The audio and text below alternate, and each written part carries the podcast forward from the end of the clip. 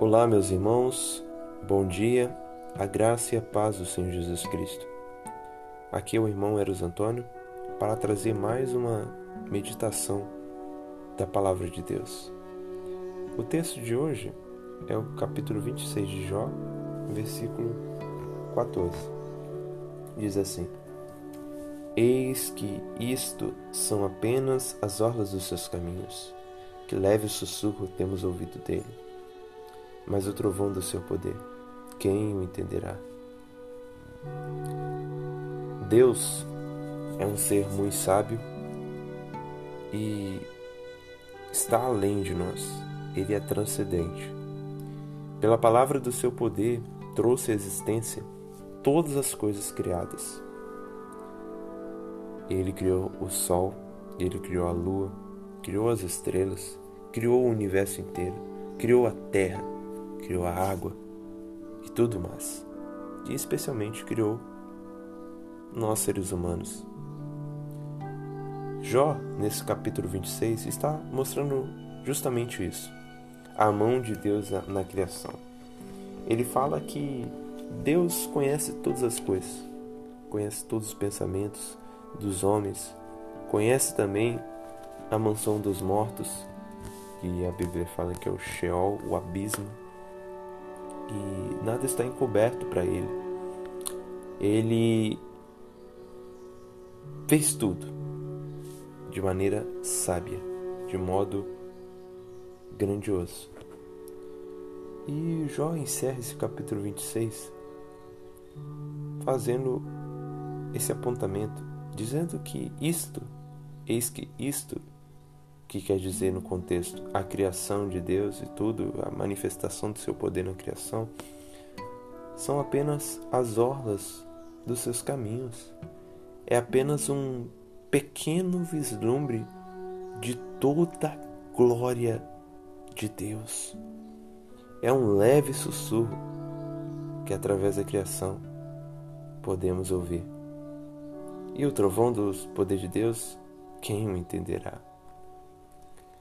Nessa, nessas palavras, nós aprendemos que Deus se revelou aos homens através das coisas criadas. A Bíblia, no livro de Romanos, Paulo vai dizer isso, que Deus revelou seus atributos invisíveis pelas coisas visíveis. E essa é a revelação natural. Deus se revela ao homem naturalmente Agostinho de Pona, um grande teólogo da história do cristianismo, ele disse que ele olhava para os animais, ele olhava para as coisas da terra criadas e perguntava quem foi que os criou. E a própria criação, em sua, em sua reflexão, em sua meditação, dizia: olhe para cima, olhe para o alto. Isto é, não poderia as coisas criadas serem o Criador, mas um Criador criou as coisas criadas. Então existe um Criador de tudo e é Deus. E a sua criação é apenas um pequeno reluzir de todo o brilho de sua glória. A criação de Deus é gloriosa e a sua palavra também. E tão gloriosa que Sua palavra é, que há algumas passagens que ainda nos são misteriosas, que não entendemos o completo. Há algumas doutrinas da Sua palavra que talvez nunca conseguiremos explicar. Por quê? Porque não foi a nós revelado todo o seu significado. No livro de Deuteronômio é dito que as coisas reveladas pertencem a nós, mas as coisas encobertas pertencem a Deus. Deus não revelou tudo para nós, porque talvez nós não aguentaríamos a sua glória. Quando Deus se revelou no Monte Sinai, Israel ficou com medo.